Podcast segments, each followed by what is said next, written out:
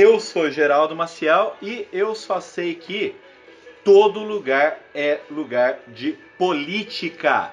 E aí nós vamos falar de política, eu sou Marcelo Melo e nós vamos brincar um pouquinho para falar de cultura, sim, de esporte também e da vida em geral, porque se você não sabe, tudo gira em torno dessa brincadeirinha chamada política. E para provar que isso aqui não é papo de velho, que vai ficar só nós dois falando aqui, porque a gente acha que a gente sabe tudo, embora a gente saiba mesmo. E muito mais? A gente chamou aqui dois amigos, dois jovens, para falar sobre esse assunto. Então estão aqui com a gente Lucas Felipe e Luiz William. Eu não sei o que acontece com essas mães que tem mania de ficar pondo nome composto nos filhos, velho. Eu não posso falar nada, eu chamo Marcelo André, então tá tudo certo. Mas é isso aí, ó. Os jovens têm nome composto, os velhos também têm. Eu não tenho, eu só chamo Geraldo. Mas eles não vão falar nada? Você apresentou é os caras, os caras o não seu falam? nome é derivado do nome do seu pai. Você é, Marce... você é Geraldo Júnior.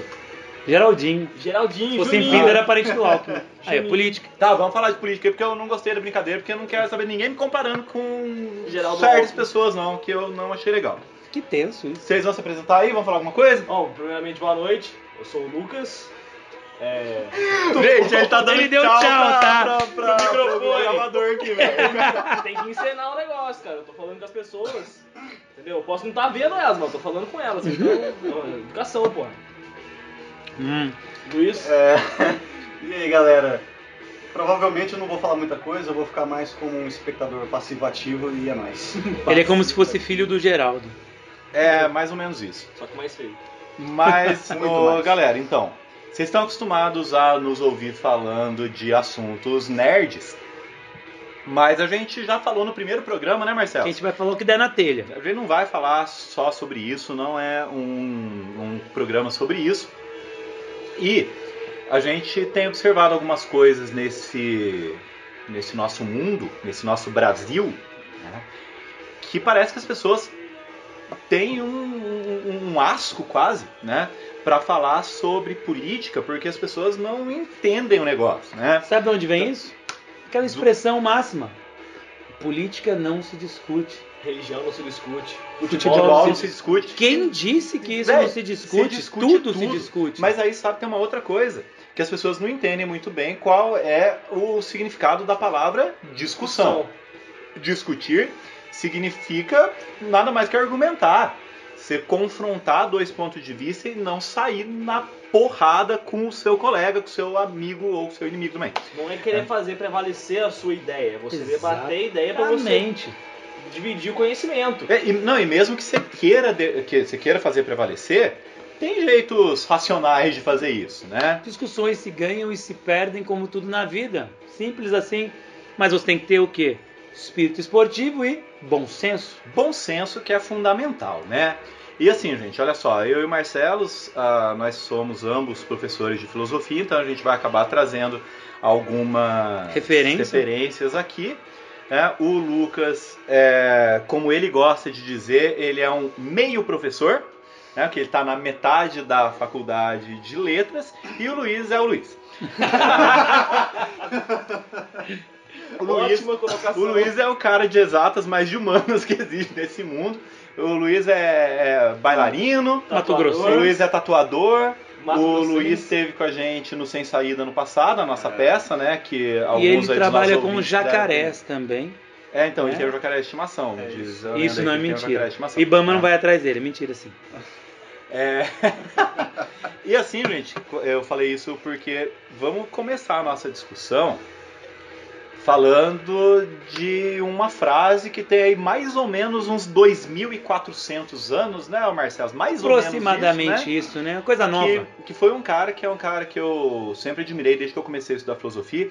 Você que tinha conhecido ele, cara. Não, é, eu Cara, nasci um pouco né? depois, nasci um pouco depois. O cara é É. uma Matusalém. é, que é o Aristóteles. E Aristóteles estudou tudo, né? E ele vai dizer em determinado momento da, da sua obra que o homem é um animal político. Existem algumas limitações no pensamento de Aristóteles, porque ele vai falar da questão da política se fazer na polis e a é, gente a ótica sabe- do ponto de vista geográfico, histórico, cultural, Que ele estava inserido, né? Não tem como Exatamente. ele fugir daquilo que ele, que E ele era. Né? Agora, tem uma coisa que eu acho muito legal. Porque o Aristóteles fala isso, só que em Atenas ele mesmo não podia falar. Ele não era Porque ele não era ateniense. Ele não era cidadão. Ele era de estagira. É. Então ele não tinha os direitos de falar sobre política na polis ateniense porque não se dava esse direito a ele. E mesmo assim o cara fala isso. Quer dizer, faz total sentido, tem total relação com o que a gente quer tratar aqui, que é justamente o que eu falei no começo. Todo lugar é lugar para se falar de política. A vida é política. Porque a vida é política exatamente, Marcelo. Eu acho essa frase genial. É, pouco acostumado. como tudo que a gente fala aqui, né, gente? Vocês sabem disso. Caiu de joelhos. O... Qualquer ambiente se presta à política, por quê? Porque a gente vive numa sociedade e a política trata exatamente dessas relações, dessa organização das relações sociais. Então a gente pensa em algumas coisas como, por exemplo, o esporte. Esporte não é para se falar de política, Deixa eu pegar o gancho que você está falando. No ano passado, se não me falha a memória, não sei se os, os meninos estão aqui com a gente lembram, ouviram, Thiago Leifert disse uma frase relacionada a isso. Ali próximo na eleição e tal, que o esporte não era lugar de política. Não só disse uma frase, como ele falou Escreveu um texto, né? Escreveu um texto e grande. depois ele escreveu um texto, um texto que é bem mais ou menos, por é, sinal. escreve bem mal, né? Mas, Mas a, a ideia é essa. mas ele, no- ele, no- no ele ambiente- trabalha com esporte, ele trabalhou muito com esporte, né? Sim, É, acho foi, que ele- ele foi 10 anos do. Ele foi- foi Globo Esporte, né? 10 anos do Globo Esporte, se eu não me engano. Pô, mas será que ele nunca abriu uma revistinha antiga, um bagulhinho chamado internet? Então, Descobriu cara, que é um cara chamado Muhammad Ali, a gente, por exemplo? quando a gente vai trabalhar com alguma coisa, tipo, eu resolvi discutir tal assunto aqui, o que, que eu vou fazer? Vou dar aquela estudada no assunto. Lógico. Se o cara. Não, tô, não vou nem avaliar, nem falar dos méritos dele como apresentador de televisão. Porque ele não me tem. Não, né? não tem, né? Ele é muito bom. Mas, mas vamos supor que ele fosse muito bom. Putz. Vamos supor que ele fosse muito bom. Não interessa se o cara é super. Ele não é, ele é meio picolé de chuchu, né? É. Mas vamos supor que ele fosse super carismático e tudo mais. Ele cara, sapatênis, né? nada. Ele usa sapatênis. Nada exime o sujeito de estudar a coisa com a qual ele vai trabalhar. E o cara não estudar de esporte, né? Não, pô, lamentável, cara. Fala aí que você ia falar do Muhammad Cara, Ali. vou falar um pouquinho só do Muhammad Ali. Na minha opinião, e é a que vale, Muhammad Ali é simplesmente o maior esportista de todos os tempos. Aí a pessoa pode falar assim, você que tem, mas eu não gosto de boxe. Não, cara, eu não tô falando de boxe. Eu tô falando de esportista. Um cara que transcendeu o esporte. Cara, um sujeito que no auge da fama, 1968 ali, campeão mundial já, não sei quantos anos, o cara era uma lenda. Aí chegam pra ele e convocam o cara pra guerra do Vietnã. Sabe o que ele falou? O quê? Eu não vou, Por quê? porque nenhum vietnamita me chamou de negro, nenhum vietnami- vietnamita me, eh, me fez alguma ação racista, e eu não vou viajar metade do mundo pra matar alguém que nunca me fez nada. Como é que você não admira um cara desse? Sensacional. Sabe o que aconteceu com ele? Perdeu o título, foi preso, três anos sem lutar, ele volta. Sabe o que, que ele fez? As mesmas coisas. O cara não mudou. Ele é um cara que em 61, se não me falha a memória, logo depois de ganhar os Jogos Olímpicos, ele foi para a cidade dele, acho que ele é de Atlanta, ali no sul dos Estados Unidos. E ele chegou num bar assim, E o... foi- eu conheço Pode falar? história. Pode falar? É, ele fala que ele foi comer um cachorro quente numa, numa lanchonete Isso. e o cara simplesmente fala que ele não podia comer um, lancho- um cachorro quente na lanchonete da cidade dele, sendo que ele era a- atualmente campeão olímpico. Ele falou assim, cara, eu, eu, sou, eu ganhei o maior título em nome do meu país e eu não posso sentar na droga na lanchonete pra comer um cachorro quente. Sabe o Cara, que ele fez sabe com a que- medalha? Ele jogou a medalha no Rio. Devolveram Então. pra ele em 1996 na Olimpíada, que foi lá. Então Eu- você sabe que acho- um cara desse é uma lenda. Isso é, cara, isso é mudar tudo. Eu acho esse exemplo genial para as pessoas que estão nos, nos ouvindo entenderem o que é que a gente está chamando de política. Exatamente, Entendeu? cara. Porque a pessoa Porque- tem ideia de política é o sujeito engravatado que tá sempre aparecendo em eleição. E não é, isso. E simplesmente fazer política é você sair da sua casa depois que você fez 16 anos e ir lá votar, votar. a cada dois anos, né? E não é isso. Você me fa- falou desse negócio aí do, do cachorro quente, do cara Uhum. ser desrespeitado na própria casa dele, porque eu entendo que meu país é minha casa, Exatamente. sabe? E me lembro Jesse Owens, Uhum. né? que ele era corredor, né? Corredor, Olimpíada de 36, E aí, humilhou Hitler na Alemanha. Então, só que lá. aí eu li uma, uma coisa que ele falou, que ele diz que a, a, a raiva, a mágoa dele, na verdade, não era nem direcionada ao Hitler, Uhum. era direcionada ao presidente dos Estados Unidos, que Uhum. era o Roosevelt. Ali em 36, ali já era o Roosevelt. É, é direcionada ao Roosevelt, presidente dos Estados Unidos, justamente porque o cara vai lá, ele corre, ele representa o país dele, ele ganha uma Olimpíada, só que ele está representando um país racista. Está representando um país racista. E depois e virou ele não um recebeu, racista. ele não recebeu os cumprimentos do presidente do país dele. Uhum. E ele E, declarou caras, isso. eu vou transportar isso pro século XXI para você que tá aí do outro lado. Ah, um jogador de futebol americano, esse ano, agora ano passado, não sei se alguém acompanha futebol americano, eu só vejo a final do Super Bowl, que é motivo para receber os amigos em casa. Eu nem gosto de futebol americano. Mas tem cara que transcende o esporte. Esse cara estava na Liga Americana, a famosa NFL, Uhum. e, ela é- e ele, assim, o, o LeBron James, que é do da NBA, sempre fala assim: é um bando de, de velhos brancos com seus times ganhando dinheiro nas nossas costas. E esse sujeito, esse, esse atleta, me fugiu o nome dele agora, daqui a pouco eu lembro. Ele, ele pegou e se ajoelhou em protesto Uhum. durante o hino americano. Eu vi isso. Baniram o cara do esporte. Mas o que, que ele fez? Ele não arregou, cara. É o Colin Kaepernick. Isso! Cara, mas eu ele não acho... arregou. Sabe o que aconteceu? Passaram-se aí um ano e meio, dois anos. A NFL deve ter feito um. Porque eles fizeram um acordo secreto, mega milionário. E esse cara fez nesses dois anos, sem jogar e sem afinar para os caras, mais do que qualquer. Mais do que o Tom Brady vai ser lembrado, esse cara vai ser mais lembrado. Porque ele vai mudar tudo. Eu cara. acho que isso E é, é incrível. Isso é muito importante. Isso é política, né? para quem isso, não isso é entendeu. muito importante. Nós falarmos isso é muito importante porque comprova que esporte é lugar de política, sim. Porque se não fosse, não teria incomodado. Exatamente. Ele cara. não teria sido banido. Exatamente. Sacou? Eu acho que ilustra muito bem. né? E já que não foi combinado isso, viu, gente? Sem querer, a gente acabou indo para a questão dos negros no, no esporte. Como uma referência, né? É, e aí vem a questão do movimento dos Panteras Negras, Sim, anos 60. né? Que aí o Marcelo pode falar também Anos mais um 60, pouquinho, que porque é o seguinte, Olimpíada 68 ali. Acho que vocês já devem ter ouvido aquele gesto de levantar o braço com o punho cerrado, que muitos inclusive fazem até hoje quando querem protestar algo.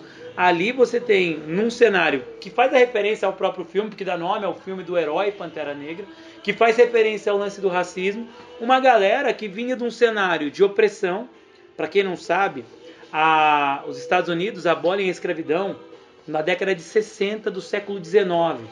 E os negros só ganham direitos políticos na década de 60, só que do século 20. Por causa de caras como Martin Luther King Uhum. e Malcolm X. Que, para quem não sabe, são uma referência pop, inspiraram posteriormente Magneto e Charles Xavier nos X-Men aí e tal. E esses caras tinham uma galera que pregava luta armada e tal. Inclusive, eles começam a extirpar no governo do Nixon as principais lideranças políticas negras.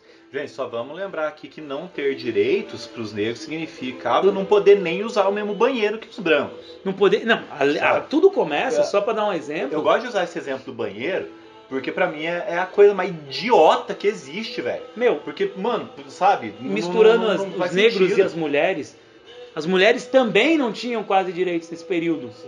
E quem começa o movimento negro lá em 54 aproximadamente é Rosa Parks. Que numa, olha a lei que tinha para vocês entenderem. Se um branco entrasse em um ônibus e quisesse o lugar, o negro tinha que levantar e dar. E ela se negou e foi presa por isso.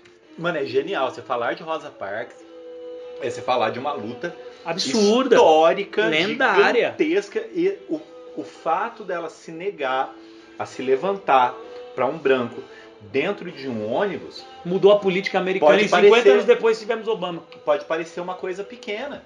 Pode parecer uma coisa pequena. Isso. Só que toma uma grandeza que faz as coisas mudarem. Tanto é que depois você tem a Ruby, que era uma garotinha que foi pra escola.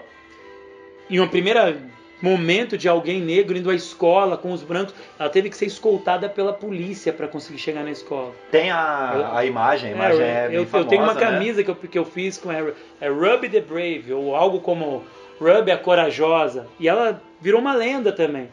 Isso tudo que essas duas, a a Ruby, uma menininha, a Rosa Parks, uma mulher, Luther King, Malcolm X, concordando ou não com ideologias, porque ideologia faz parte da política. E se alguém falar pra você, fique sem ideologia, eu não quero esse papo, é porque ela quer colocar a ideologia dela no seu lugar. Cara, e todo falar- mundo é carregado de ideologia. Cara, pra mim, falar pra você não tenha ideologia É querer colocar a a mesma... sua. Não, é a mesma coisa que falar se mate, porque a única maneira de você não ter ideologia é você morrer. Todo mundo é carregado. Todo ela. mundo é, você tem a sua formação. sem ideologia. Você, você tem a sua formação, Uhum. você tem tudo aquilo que você estudou, que você leu, que você ouviu, que você assistiu. Sabe, tem muita coisa envolvida e não tem como a pessoa não ter ideologia. O fato da pessoa Exatamente. abrir mão de ideologias é automaticamente ter uma ideologia. Eu só queria, para fechar essa parte do esporte, que a gente vai falar de outras coisas aqui também, citar uma coisa é, mais ampla que não envolve a questão do negro, da mulher, mas envolve a questão do Brasil inteiro, que foi a democracia corintiana. Grande democracia corintiana. Que numa época em que estávamos passando Final por ditadura. uma ditadura, e É. sim, foi uma ditadura, Se te ensinaram errado, se não Ensinaram. falaram isso. foi ditadura sim. né? É, um time de futebol capitaneado por um sujeito que coincidência se chama Sócrates, né? que eu acho muito genial, sabe? Verdade. Sócrates tomar a Frente da a coisa. frente disso, tendo o seu nome emprestado do primeiro grande filósofo Filósofo que nós história. tivemos, né? Houve outros antes, mas o Sócrates Sócrates é o foi o primeiro grande, né? Divisor de águas. É, liderar o movimento. E olha só, gente, quero só fazer uma parte aqui. Eu não me ligo nada em esporte. Eu não gosto de futebol. E a coisa é tão importante que eu tenho que citar isso mesmo não sendo a minha, a minha área aí nem de estudo e nem de diversão, nem de nada, né? Dentro de um time de futebol, eles vão criar um movimento que vai peitar a ditadura e falar, não, ah, se não tem ditadura, se não tem democracia no país, aqui tem. Não, e os que- jogadores que jogavam no Corinthians na época, eles entravam com mensagem nas, e por sorte era um, um time bom, que foi campeão na época, foi bicampeão paulista É, e tal. isso não ia fazer que deu um impacto maior. se fosse num time minúsculo, Exatamente. né? As pessoas não iam ver. É um time de massa. É um time de massa, né? é Exatamente. um time de massa e um time que estava bem. Isso. Então cria-se essa, essa visibilidade, o que é muito importante. Exatamente. né? E o futebol, como é um, é um meio muito alienado. Você pega jogadores, por exemplo, recentemente, vai, teve, teve confusão aqui no Brasil com futebol e tal, em relação a direitos e pressões e afins. É o, é o Nelson Rodrigues, né, falando, parafraseando o, o Marx, que o futebol é o ópio do povo. Exatamente. Mas aí você pega, por exemplo, um sujeito, Neymar, vai. O Neymar se posicionar politicamente a favor de uma causa ou outra, vai afetar a carreira dele? Ele é Cara, tão grande Eu, que já não atinge mais o cara. eu, eu acho difícil na. Então ele, só que ele não se posiciona na por vários Na motivos. posição que ele chegou é difícil afetar. Exatamente. É, sei lá, acho que até poderia, talvez, não sei, mas eu acho difícil. Não, porque financeiramente ele é um absurdo de rico. Sim, então, tem essa questão, grana. talvez. Ele não tem mais necessidade. Eu- ele eu- mora na Europa. eu Então até quem penso. falar relacionado aqui, talvez se afetasse a carreira dele, não afetaria economicamente. não. Porque ele tem dinheiro pra viver até os 280 anos e vai ficar tudo bem. E Né? mais, né? É só ele Mas ele não se posiciona. Não só o Neymar, eu tô usando o Neymar porque ele é o ícone maior, mas, Mas, na não- verdade, se eu não me engano, em 2014, nas eleições, ele se posicionou contra o, o- a chava do, do PT. Acho que ele, ah, se eu não me engano, ele se posicionou. Ah, eu não em lembro, 2014 eu, eu não me lembro. Na, na É, a eleição gente era de- jovem, né, Marcelo? É, mas eu tô, tô me referindo, a, por exemplo, ao movimento que ficou conhecido como. Como é que chama? Pa- Passe livre, não. É. O movimento agora de jogadores de futebol relacionado à questão de melhores condições, de. contra a CBF, Sim. esse tipo de coisa. E ele ficou de bico calado, É, assim. ele não se Uhum. posiciona. E também não se posicionou em relação a racismos e afins que aconteceram por aí. Diferentemente do... Inclusive, peraí, peraí, peraí, ele não se assume negro, né? Não. É, não, perguntaram pra ele, né? Verdade. Diferente do que fez o Daniel Alves, que Que comeu a banana, Comeu a se banana. colocou, mesmo sendo doido, mas se colocou e é E o importante. Daniel Alves é muito engraçado, porque tem muita gente que não gosta dele, não gosta do- da forma Por causa do como ele é, né? por causa do jeito dele, ele é todo estilo e tal. Ele tem um estilo próprio, mas ele se assume e quando ele sofreu a, o, ali a discriminação, racismo, é? ele respondeu do- da forma que ele achou melhor na hora. Mas mu- muitas, muitos outros atletas foram em, em- em favor dele, falaram, não, o que ele fez ali significa muito pra gente, porque é o que Uhum. traz o negócio da visi- da visibilidade do É, cara. o- a maneira como ele respondeu, acho que importa- mais eu acho que impacto, né? importa menos do que eles ter respondido. Sim. É Ter importante se respondido. posicionar. Se posicionar. Se posicionar. Exatamente. É. Aí, ô, ô, gente, já falamos pra caramba de esporte aqui. Eu, a gente gostaria de inserir outros lugares lugares. em que a política se faz presente. Por exemplo, Por exemplo, música. Ano passado, né, naquele processo maravilhoso que foram as nossas eleições, coisa bonita, né? É. coisa democrática. foi, foi, um- foi um negócio assim que é o primeiro país que tem o seu candidato eleito pelo WhatsApp. Estamos bebendo É. cerveja pra quem tá ouvindo aí, tá? É. É, mas enfim, não é essa crítica que eu quero fazer. Ano passado nós tivemos aí, todo mundo já falou sobre isso e eu quero falar também fala aí. sobre o show do senhor Roger Waters. Os shows, né? Também conhecido como no Brasil, Roger Águas. né?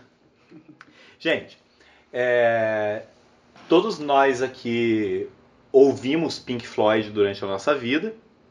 Né? O, o Luiz tem até uma tatuagem do Pink Floyd no, no braço, não tem, Luiz? Aham. Pink Floyd é vida. Tem uma frase do, da música Comfortably Numb. Então a gente não tá falando como um bando de idiota que não sabe Do que nada, tá falando. né? A gente conhece, a, A gente gosta. né? né? Idiota começa pelo fato de não conhecer, ir a um show e não conhecer a própria história E, da cara, música da banda. Eu lembrei, lembrei cara. de uma coisa agora. Idiota, em grego, é o cara que não, não exerce exerce o direito político. político. É o cara que não, a palavra idiota surge daí, não tinha nem Uhum. pensado nisso. O idiota é o sujeito que abre mão do di- ele abre direito mão de dos participar direitos da de participar da polis, das decisões da polis. Esse era o idiota, né? Aí você Então, enfim, Pegando carona no que você falou, você tem que ouvir o cara falando assim, não, porque eu vim aqui pra escutar música, eu não vim aqui para falar de política. Aí você pensa, peraí, peraí, peraí. Você já prestou atenção no que o The Wall fala?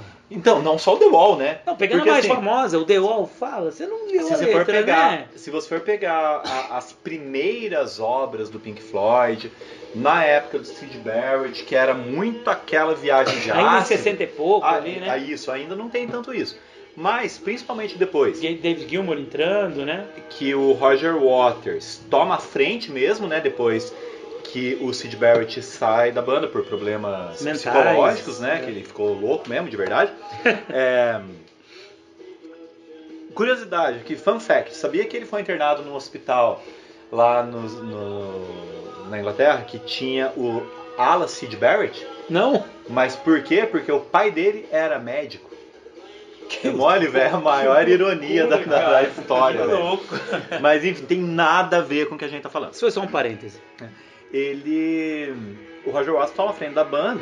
E aí, né, vai sair lá o The Dark Side of the Moon, que é um baita de um disco que é conceitual, mas que é político É muito bom. também. É político também. Pô, Né? Se eu não, umas é- money. Money, money é sobre o que? Tá, o que é? Um, é um tiozinho ganhando dinheiro? Não, é sobre, Porra. é sobre barulho de moeda só. eu É, a acho, máquina, né? aquela caixa registradora. Não- Terra, não é pelo amor de Deus. E aí a coisa culmina com The Wall.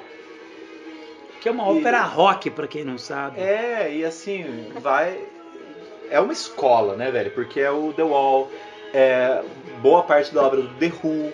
Cara, sabe né? como é que é o nome daquela bala- balada que o Pink Floyd tem que é linda? A balada que é linda, Wish You Were. O I Wish You Were Here. A música, todo mundo escuta, ai, dancei no baile. Mano, você prestou atenção na porcaria da letra, da música? Não, não prestou. Cara, eu vou contar uma coisa aqui. Quando eu era moleque, comecei a ouvir música e o que me chamou a atenção pra esse outro aspecto da música, que é a letra, Uhum. foi eu lá no alto dos meus 13 anos de idade, mais ou menos, Anos 60, mais ou ter conhecido, ter conhecido Legião Urbana. Sim.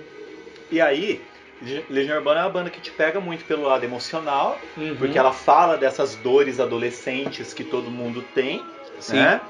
Aí você começa a prestar mais atenção, aí você vê umas letras como a de que país é esse, que é su- super simples, mas você vê letra de índios, Uhum. né? Você vê letra de perfeição, sabe? São músicas Que te falam mais do que apenas as palavras que ali aparecem. É, e não, fala, e não fala sobre a sua vida como um ser isolado do mundo. Fala sobre a sua vida no seu país, Uhum. sabe? E aí, eu tomei uma coisa pra mim, que é o seguinte, pô, eu preciso entender o que esses caras estão cantando. Porque a, a música, hoje, da maneira como nós entendemos, ela rompe aquele conceito que os gregos tinham de arte pura. Uhum. Arte pura seria a melodia Expressão. simplesmente. É. Hoje, a, a música é aliada à poesia, então é a junção das duas coisas, então não adianta você ouvir uma música porque, nossa, a melodia é super legal, nossa, isso aqui dá pra dançar. Eu, eu particularmente não consigo. Eu quero saber o que aquele cara tá falando. Então eu sempre procurei, é, eu aprendi inglês pra o Escutar meu isso. objetivo esse, pra entender o que os caras estavam assim, falando pega- traduzir. A gente gosta bastante de rock, assim, não sei se os Sim, meninos sim, também gostam sim. de rock aqui. Pô, o rock, ele nasce pra transgredir, cara. Não é por acaso. pra É transgredir. quase uma contravenção, né? Então, Exatamente. é, quando tem um, tem um texto, Marcelo, um texto, um livro mesmo, 300 páginas, do Alfredo Bose, né, que é um dos Uhum. maiores críticos literários do Brasil, mas ele também é... Tá lendo o quê? o... literatura brasileira. Certo. Que assim, você começar a literatura do, do Bose, é simples. Né? Eu li um livro dele chamado Ideologia e Contra-Ideologia. Uhum. O que, que ele diz nesse, nesse livro? O que nós chamamos de ideologia? Ideologia é a ideologia dominante, ou seja, é aquilo que é tomado naquele momento histórico como status quo. É, E grosso aí- modo, só rapidinho pra simplificar, é um instrumento de dominação daqueles que detêm o poder sobre aqueles que estão fora do poder, de maneira a manter as coisas como elas estão. E, e, assim, já há algum tempo isso vai fazer uso, como Louis Althusser falou, Uhum. dos aparelhos ideológicos de Estado. Uhum. Nosso grande problema é que hoje o grande aparelho ideológico do Estado é o WhatsApp e o Twitter. Né? Aí complica um pouco. É, Mas, tenso. mas enfim. É, então o que, que o Bose diz? Em todo momento da história, nós temos uma ideologia dominante e diversas contra-ideologias que vão Tentar chamar poder. tentar chamar atenção, tentar dar uma porrada na cara do, do ideólogo, por assim dizer. né? Que é a É. expressão que foi criada por Napoleão, sabia? Não? Napoleão, ah, rapidão, parte de história aqui. A palavra ideologia vem de um cara chamado Destutt de Tracy, lá no século XVIII. E aí, o que, que ele queria? Ele queria criar uma ciência que estudasse as ideias. Aí foi ali, né, finalzinho do 18, Napoleão começou a chamar todo mundo que metia o pau nele, que era contra as ideias dele, de ideólogos. Então, daí. engraçado, né, velho? Porque Napoleão foi um ditador. Por Nossa, quê? eu, eu não vou nem, não vou nem. Acho que vocês entenderam o paralelo aqui. Né? Mas a grande questão é: o rock surge como aquilo que na época foi chamado justamente de contracultura. cultura. Contracultura, gente, não é uma cultura negativa. Contracultura é justamente aquilo, Que aquela manifestação cultural que vai contra uma manifestação cultural dominante. O rock surge como isso, ou seja, o rock não era apenas uma música para dançar. O Elvis dançando do jeito que ele dançava era extremamente contracultural. Naquela época ele era Por- proibido de aparecer da cintura para baixo. Exatamente, não- ele não podia mostrar a pelvis. Não, e pra galera, vamos só lembrar, o rock não nasce com Elvis, tá? O rock vem ali da galera do Chuck Berry, de uma galera um pouco antes, que eram negros, que praticamente não podiam aparecer na televisão, né? O praticamente aí é bem. É, vamos botar aí, né? E aí, cara, a coisa vem acontecendo, o Elvis vira uma espécie de popstar, é o cara que tinha uma voz grave como os negros, mas Sim. era belo, e, a- e aí Então, ele, ele tinha voz grave, ele tinha a dança que era negra. negra sensual. Gente, é, eu eu ia achar muito legal que tivesse um cara ou algumas pessoas bem preconceituosas ouvindo a gente Uhum, e que gostem de rock, porque o rock é negro. Nossa, ele, a propósito, só contar o rápido. Sabe de onde vem o rock, meus queridos? Da fusão do blues com a música country. E E o blues o é uma blues é o música de lamento dos negros. exatamente. Então quer dizer, E o que, que os negros cantavam, além de falar de sentimentos, mas contavam a sua história, Uhum. velho. Sabe? E aí, de repente, vamos agora retomar. O Roger Waters, que é um cara que sempre falou de política, ele critica o sistema educacional inglês. Nos anos 70. Nos anos 70, ele fala um monte de coisa lá. E aí, de repente, o cara vem pro Brasil em 2018 fazer alguns shows. E você ouve as pessoas falando: Eu vim no show pra ouvir música. Eu não vim no show pra falar de política. Rock não é lugar de política. É o meu cu que não é lugar de política. Geraldo está tenso nesse momento. Não, todo lugar é lugar de política, velho. Sabe? Se, se o rock não for. Mano, se o- Luan Santana quiser falar de política, Ele ele, pode. pode, falar de política. Sabe o que que eu vi, por exemplo? Carnaval, agora há pouco. Ah, mas a Mangueira falando de política, Gaviões da Fiel. Como Tipo, se nunca tivesse falado, né? Porra, mano. Eu vou contar a historinha pra você. Você sabia que o samba, quando surgiu, ele era proibido.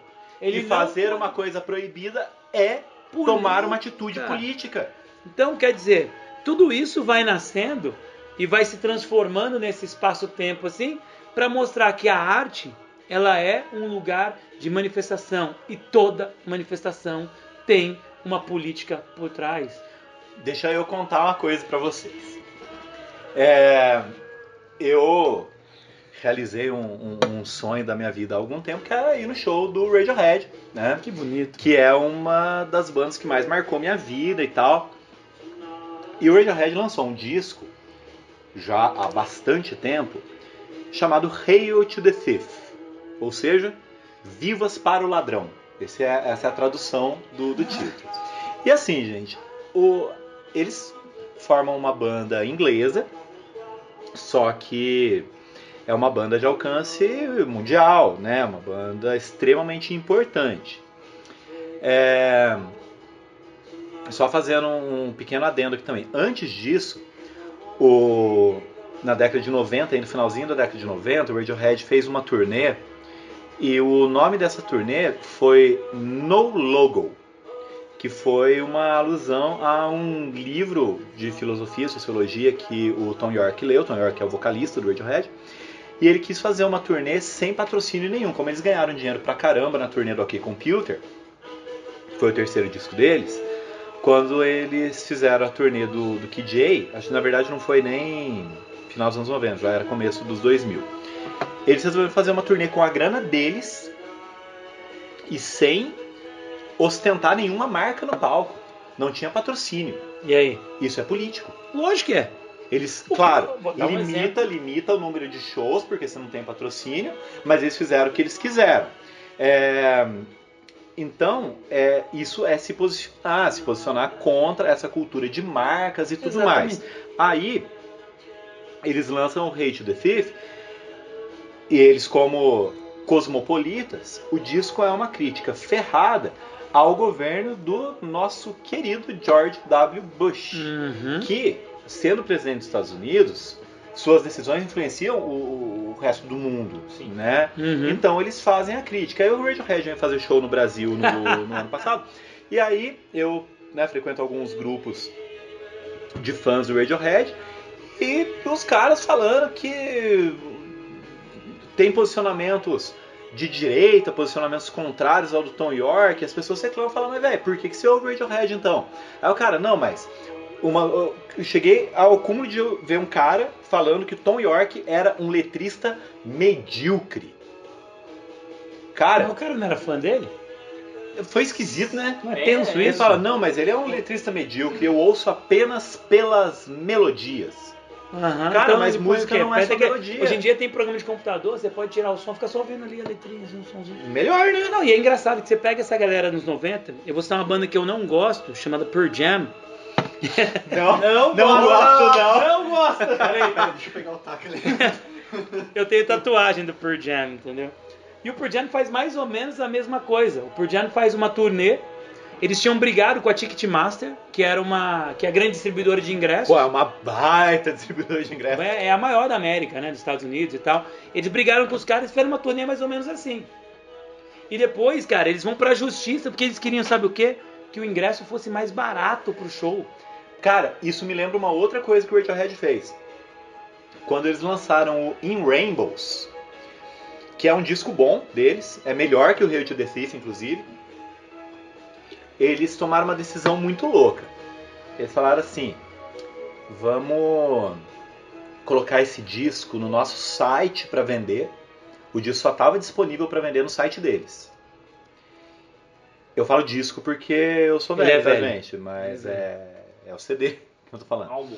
Agora nem isso mais. E, mas na época. Na época era o que é, tinha. era o que tinha. Não... Mas na época já tinha MP3. Uhum. Não tinha essa facilidade do Spotify, mas tinha MP3. Então eles colocaram o disco para vender no site deles no esquema pague quanto quiser. E se você quiser baixar o disco, você pode não pagar nada. Cara, Parece a Noruega, né? repetindo, isso é política. É político. Porque é você influenciar na indústria musical. E aí a Sabe? gente aqui no Brasil, transportando pra cá, você tem que ouvir nego falando de cara como, caras como Caetano, Chico, Gil, ah, e essa galera, que é uma galera que vem lá dos anos 60, que foi formado politicamente num outro cenário, e eles falam, não, porque o Chico é isso. Mano, você não tem noção do que é um Chico Buarque que fala besteira. Você pode não gostar do Então. posicionamento. Porque aí que tá. A gente falou de política. Galera, não interessa se você é de direita, centro, de esquerda, Em cima e embaixo, em puxa e cima vai. não interessa, cara. O que, a questão é outra. A questão é que todos esses caras têm seus posicionamentos. E Você pode gostar ou não do político Chico Buarque, do cara, da visão dele. Mas você não vai negar a música do cara. A arte dele. E o é- poder A arte que a dele é muito tem, forte. né? O próprio Caetano, o próprio E Gil. a e a importância que ele dá pra música brasileira. É verdade, é verdade. Sim. Agora, mudando de assunto novamente, eu lembrei de um filme. O Geraldo Que tá não- pautando tudo aqui hoje, né? Eu, cara? antes de, de- de mudar de pauta, eu queria lembrar Deixar os de meninos dois- falar aqui um de pouco. dois momentos que o Marcelo tocou no assunto do Pearl Jam e o, o movimento grunge, Sim. que é ali do final dos anos 80 pro começo dos anos 90, foi um- é um movimento que é muito legal em alguns aspectos e um deles, que o Geraldo, até acho que foi você que comentou comigo esse que eu não sabia, foi que na época, ali no final dos anos 90, as três maiores bandas eram o Nirvana, o Guns N' Roses e, Não, e o Metallica. e o Metallica. Metallica, o isso. Metallica e o Metallica e o Guns iam fazer a turnê juntos. Isso. Ah, que eles brigaram, e, né? É, e aí o, o Nirvana também ia entrar no, nessa, nessa turnê, É, porque- mas o Kurt Cobain se negou de Na fazer. verdade- fazer, depois na verdade- até fight. Na verdade é assim. As duas maiores bandas eram o Metallica e o Guns e eles iam fazer uma turnê que seria a maior turnê da história até o momento. Aí em 90, É, mais ou menos, isso. 91, né? 90... Porque o grunge explode em 91 pra 92. Exato. E o, Wizard. e o Nirvana tava ali prestes a, Prestes a explodir. né? E aí eles convidaram o, o Nirvana pra abrir, que era uma banda pequena perto deles. Uhum. E o Nirvana se negou, o Kurt Cobain se negou, não por causa do Metallica, mas por causa do Guns. E isso é uma coisa assim, eu não gosto de Guns N' Roses, eu sei que muita gente gosta. É, melodicamente não é ah, o tipo de som que me atrai mesmo, que eu não ouço muito esse hard rock quase metal. É que não- o Guns é, uma, é transição, né? É. É. o fim do metal dos anos 80 e o É. nascimento de uma outra coisa nos anos 90. E assim, a questão do som é uma questão pessoal, não tem nada a ver, não tira os méritos da banda. Desde que o meu gosto Mas- prevaleça. Mas eu não gosto do Guns N' Roses por causa do Axel. Louco. Porque o que o Lucas está falando é o seguinte: o Kurt Cobain falou que não queria fazer uma turnê porque ele não concordava, olha só que legal, ele não concordava com a degradação das mulheres nas letras do Guns. É, você não leu as letras do Guns também aí do outro lado, né? Não, Você não leu a, aquela do Rock Reed- Twin. Rock Twin, aquela do, do Aquela- Welcome to the Jungle? Aquela. Né? É, eu não lembro o nome da música, ele fala I used to love her, I mas I had to her. kill her. É, é. Eu amava. to Love Her. É isso É, mesmo? é. Eu a amava, mas eu tive que matá-la, porra. E ele foi- tem uma música chamada One in a Million, que é um festival de preconceito. Então, caras, bora ler a E- letrinha, né? e- Então o Kurt Cobain ele abre mão de fazer uma das maiores turnês da história em nome de uma ideologia. É, isso é muito legal. E também fala, ainda falando do Guns, tem por muito tempo a música Rocket Queen foi banida das rádios. Qual música? Uhum, Rocket Rocket Queen. Queen. Porque o enquanto a música era gravada, um dia o Axel, que era o, né, O dono da o parada. dono né? da parada levou uma, uma, uma garota para o estúdio e, Ah, quando ele gravou, ele, né? e gravou, Gravou. ela. Transou com Tran- ela, transou e, com ela e gravou. e gravou. E usou aí- o som na música, né? Sério, velho? Sabia disso não? É verdade. E a música ficou por muito tempo banida das rádios, não podia tocar. É, foi tenso, então, cara. assim, não Nossa. era só nas letras que ele desrespeitava as mulheres. Chegava nesse ponto de estar ali nas músicas de uma forma que a mulher nem sabia. Isso porque nós estamos citando as bandas da nossa geração, assim. Vocês são mais jovens que a gente, né? Vocês E eu queria falar 54. também dessa, dessa transição maluca de que muitos artistas da, da geração de 80 do Brasil também tiveram. Eu- eu- citando aí o, o Roger do Traje Rigor e o Lobão. Não, eu não entendo, cara. Pô, Que pô, a- esses ali, caras... a, a época ali do, do, do final da ditadura foi onde, onde surgiram várias bandas. Então, assim, Legião, Ira. Era muita era politização, muita né, cara? E o- Era impossível não ter politização ter. naquele E momento. aí, né? você tá falando verdade. Então, assim, você vê caras que ainda, ainda estão ativos, como, por exemplo, o Titãs, que os caras não abriram mão do, Do que eles são, falavam, né? do que são, Paralamas. e os caras que trocaram completamente. Tipo, tipo, Tá de- certo que vamos, vamos olhar pro negócio, né? Titãs, Paralamas, tocam ainda. Sim. O Lobão deve ter uns 10 anos que não faz um show. E o Roger virou. Virou- virou, o quê? Can, can- cantou, tocar pra churrascaria do Danilo Gentili É, ali, então. velho. Então, putz, E aí também sai tem o isso. filme dos caras. Vai três pessoas assistir. Pessoas, não, é mentira, foi um Não, monte de gente. Não, vamos, vamos fazer justiça aqui. Não foram três pessoas. Foi no Brasil inteiro 101 pessoas. É verdade. 101. Não dá meia sala de cinema. Não dá, não dá meia, meia não dá sala um de terço. pequena. Deve É, ter sido não dá mais ou mesa menos a pequena. mesma quantidade que foi assistir o filme do Mas, mas- Macedo. mas O é Macedo engraçado, porque o assim, eu tava ingressos. vendo, não sei se vocês conhecem um, um fazer um merchan aqui para uns caras que eu gosto na internet, chamado Canal do Galãs Feios. O Que é bem canal legal. do YouTube, é bem legal. E eles gravaram justamente um, um vídeo inteiro sobre isso. Esses caras dos anos 80 que. Tudo bem, o cara pode ser de direita, não vejo problema nenhum, não é demérito. Mas não é demérito nenhum o cara ser de direita. Mas, pô, seja de verdade, não seja um reacionário maluco, um defensor de preconceitos, porque isso não é ser de direita se as pessoas não entenderam. E também não é é ser, burro, né? ser- é, e também não é ser de esquerda, o cara, não, eu vou mudar, também não é, cara, A- é mais complicado que isso. A propósito, o conceito de direita e esquerda no século XXI é extremamente difícil de você usar. Muito difícil. Não é, não é E- simples. E, e é complicado porque você entende, num primeiro momento da história, que direita e esquerda são posicionamentos políticos relacionados à economia.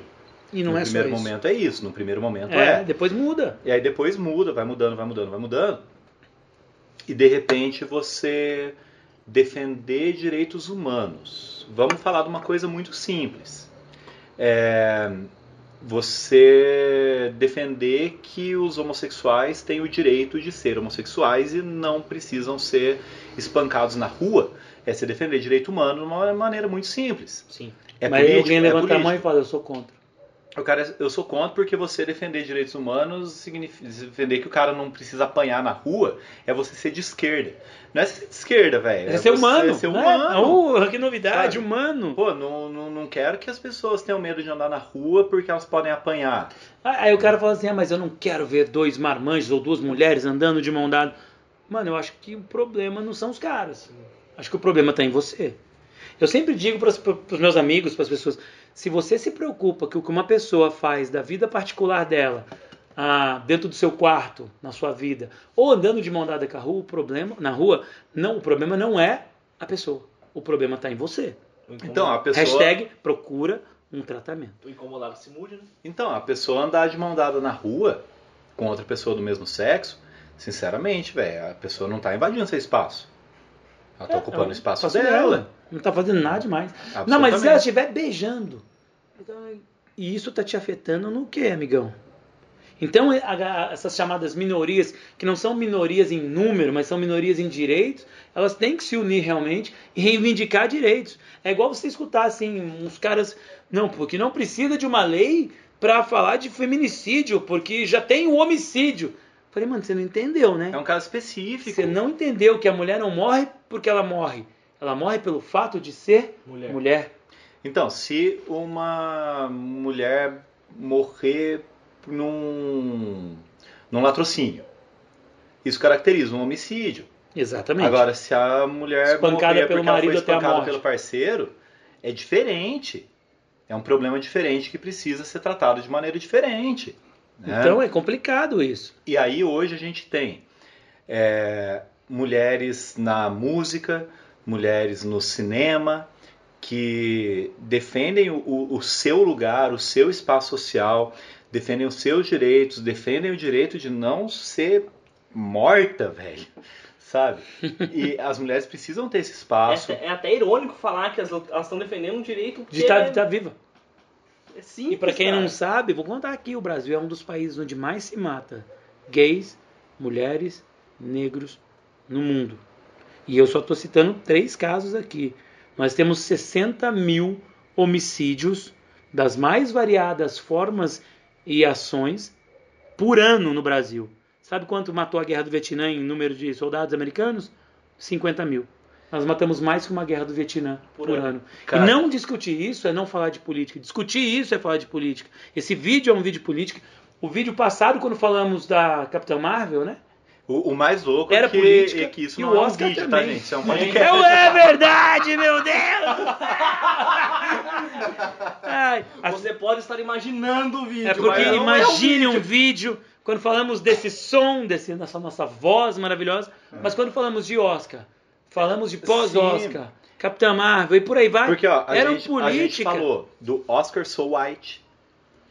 A gente falou da Dos representação si. na, na, na, na Capitã Marvel. O Né? Spike Lee virando as costas. na Exatamente. do- Exatamente, a gente Filme. falou de tudo isso e tudo isso, o, o cinema é político, sabe? E aí, pra gente ir pra última pauta, que o programa tá longo já. Estamos com né? 40 e poucos minutos. É, a- agora acabou de sair o filme novo do Jordan Peele. Ah, nós não assistimos aqui, só o Marcelo assistiu, E eu vou dar spoiler? Não, mentira, não vou não. mas nós três não assistimos. É, ele é o diretor do Corra, que é um filme que do Corra a gente pode dar spoiler, porque Uhum. sinceramente já deu tempo de ter assistido. Se você o não filme. assistiu, você perdeu. Mas quando ele mesmo falou que foi muito arriscado ele colocar na tela um negro matando uma família branca. No final, né? Só que ele mata pra se Pra não defender, morrer. né? Ele mata pra não para não morrer ou pra não ser escravizado, né? Porque é mais ou menos o que acontecia É, a lá. metáfora passa A- a- por a isso, grande né? metáfora do filme. Foi muito perigoso colocar isso, mas ele teve peito, velho, teve coragem de colocar, porque ele precisava colocar essa questão do negro. Porque a grande metáfora do filme, como a gente acabou de falar, é a metáfora da escravidão e de uma É escravidão roubo. moderna. É o roubar a alma do cara. Roubar a alma do Roubar cara. a alma do cara. Senhora, velho. Puta, eu sou foi- muito bom, né, pesado, hein? velho? Eu sou foda demais. Isso, isso foi pesado, né? mas, isso, mas sem zoeira agora, falando isso aí, sério, ó, você que tá ouvindo, guarda. a- anota. Você Anota. pode usar no seu, no seu redação de vestibular. Anota porque esses, esses momentos de genialidade assim, são raros. Não, isso é mentira, eu sou E é- genial a e- cada E minuto. ainda falando do Corra é muito, é muito louco, porque a parte em que o, o cara que comprou A alma dele. a alma dele fala assim, vocês são melhores que nós em quase tudo. Né? Então, assim, a gente tá fazendo isso porque a evolução, meio que a evolução Vamos, dele pros- vamos pegar o isso. seu corpo. Vamos aproveitar. Que, o A que, que é vai escravidão? O seu corpo é meu e vai fazer tudo pra mim. Exatamente. Essa é a metáfora. Então eu arranco sua alma até o pior momento e depois eu descarto, se precisar eu pego outro. Caraca, mano, esse filme é muito genial. É muito genial. E o cara consegue Cara, construir é- isso de maneira brilhante porque ele usa até pitadinhas de humor ácido ali no meio. Ah, não dando spoiler e falando um pouquinho só do Us, o Us não foge essa, essa, essa metáfora que ele faz. Só que ele puxa isso para um outro lado. Então, quando ele olha ali, ah, acho que vocês devem ter visto o trailer, pelo menos, todo mundo aqui, o pessoal que está ouvindo aí. Ah, e se não viu, vai ver, cara. Tá no cinema, tá rolando aí. É, são, do- são duplicatas, né? Então a discussão gira em torno de quem no fundo somos nós e o que carregamos dentro da nossa alma. e se deixamos que a nossa alma seja roubada ou não. Cara, independentemente da, da temática dos filmes dele, da temática do Infiltrado na Clã, do Spike é Lee, muito ou de bom. todos os filmes do Spike Lee, na verdade, Todos. o fato desses filmes existirem já é político. Uhum. Porque quando você faz um filme com um elenco majoritariamente negro, Já é um protesto. você já está fazendo um protesto, você está fazendo o negro ocupar um espaço que lhe era negado. Blackface isso é- no passado. Hã? Blackface no passado. Blackface, exatamente. É, E Cara. acho que, assim, o fato de da maioria desses filmes terem um protagonista negro já é Já é muito incrível, forte. já é incrível. um protagonista negro já, é- já, é, muito, simbólico. Um elenco negro, Negro, então. é. Só pra gente caminhar pro Sensacional. fechamento, só pra vocês terem noção, o primeiro ator negro a ganhar o Oscar, se não me falha a memória, é o Ator, ator. Ah. É o Sidney Poitier. E o, Tá, e o Sidney Poitier nem quem vem pra francês. jantar. Nem, né? não, e o Sidney Poitier é francês. Uhum. Ele não é americano. E a primeira atriz, aí a gente tem que contar, que é aquela a moça que a, a senhora ou moça que faz a escrava do E o Vento do Vento Levou. Levou, ela nem pôde receber o prêmio na frente das pessoas. Ela recebeu o prêmio no fundo do teatro, E fez um discurso super emocionado. chorando. né? Então, quer dizer, hoje vai 70 anos depois, praticamente, acho que é 39, o Vento Levou, acho que é 80, né? 39, 80 80, anos depois, você olhar e aparecer referências, ou um filme como Pantera Negra, que eu, como eu falei no outro vídeo, é um herói, é o primeiro herói que aquela comunidade lá americana negra ou mundial negros tem para chamar de seu. Isso é um ato político. E a Lupita Nyong'o, que fez o... Ela tá no elenco Doze do Anos de Us, Escravidão, né? Ela fez o Pantera Negra, mas ela foi revelada no 12 anos escravidão. Hoje, ela é considerada, com toda, Toda a razão, justiça com todo do o mérito, mundo. uma das maiores atrizes em atividade na atualidade. E vocês não assistiram ainda o Us, cara, o Nós. Porque Sabe, e- quando vocês assistirem, vocês vão ver assim, que ela é o fato de uma atriz negra ser considerada uma das maiores atrizes da atualidade é muito bonito. E Sabe? ela divide bem esse palco com uma já mais veterana, que é a Viola Davis. Com certeza. Sim. Que é um monstro de atuação e um monstro de representatividade, porque Então, ela tá sempre Hoje a gente pode falar bandeira. dela, pode falar da Viola Davis, pode falar da Octavia Spencer, pode falar de um monte de Posso gente. pegar um gancho que vocês estão falando pra gente fechar? Seguinte, bora olhar pro Brasil? No Brasil, a expressão de arte mais popular é a novela. Quem que a gente tem pra falar? Thaís Araújo. Que Lázaro quando Ramos. foi Helena na novela do Manuel Carlos, desceram o pau nela. Aham, porque não podia ser protagonista. Então, quer dizer, E isso faz. Reparou que aí, né? falamos, falamos, falamos de cinema, quando a gente olha para nós olhamos para nós mesmos aqui, fica difícil encontrar referência. Sim, a E gente aí- está falando de um país de maioria negra.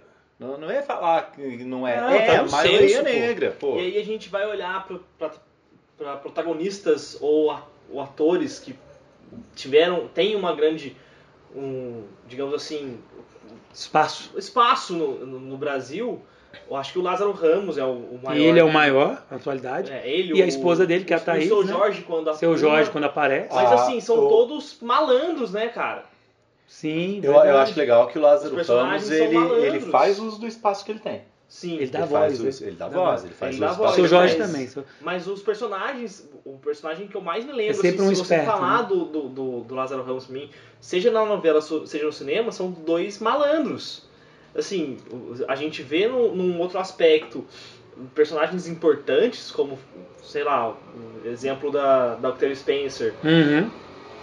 ou da Viola Davis, que são personagens de, de importância histórica, digamos assim, Uhum. e jogando aqui pro nosso aspecto, são todos personagens que são marginalizados. É verdade. Então, cara, pra gente fechar aqui o nosso. porque Já estamos com 50 e tantos minutos. Você tá ligado que é a terceira vez que você fala que a gente É que eu tô fechar. tentando, mas é que esse assunto eu poderia falar três horas Nossa, essa merda. dá, sem dá, parar, Tá velho. falando. Mas eu acho que já deu pra você que tá aí nos escutando ou assistindo, se você tiver imaginação, perceber que tudo se trata de política. Na arte, na sua vida, na sua escola, na rua, quando você reivindica um direito, ele é político. Então, quando você falar eu não gosto de política, pensa bem no que você está falando. Pensa bem no que você está falando, Porque a nossa existência é política, porque a gente existe em sociedade. Nós precisamos tomar decisões, nós precisamos ter determinadas posturas que são políticas, embora muita gente não as reconheça como tal. né? E acho que é isso, né, Marcelo? Deu, né? Pensa um pouquinho, reflita. Nós fomos engraçados, legais, brilhantes aqui. A gente agradece a participação dos meninos aqui. E O Luiz estava aqui também, tá, gente? Ele falou, não, ele estava aqui. Não é, é que, é que eu, avisei, eu avisei desde o começo. Você assistiu o Jô Soares? Então, o Jô Soares tinha um garçom. Você lembra o nome dele? Não. É um chileno, o cara voltou pro Chile até essa semana. É, ele fez igual, ele ficou indo buscar coisa pra nós, entendeu? E como ele, ele, ele não tá na parte da representatividade aqui, ele praticamente não falou. Mas assim, obrigado pela presença deles aí. Sejam sempre bem-vindos, voltem sempre quando puderem. Grande abraço pra vocês e até mais, pessoas! Abraço, galera. Até semana que vem. Nós.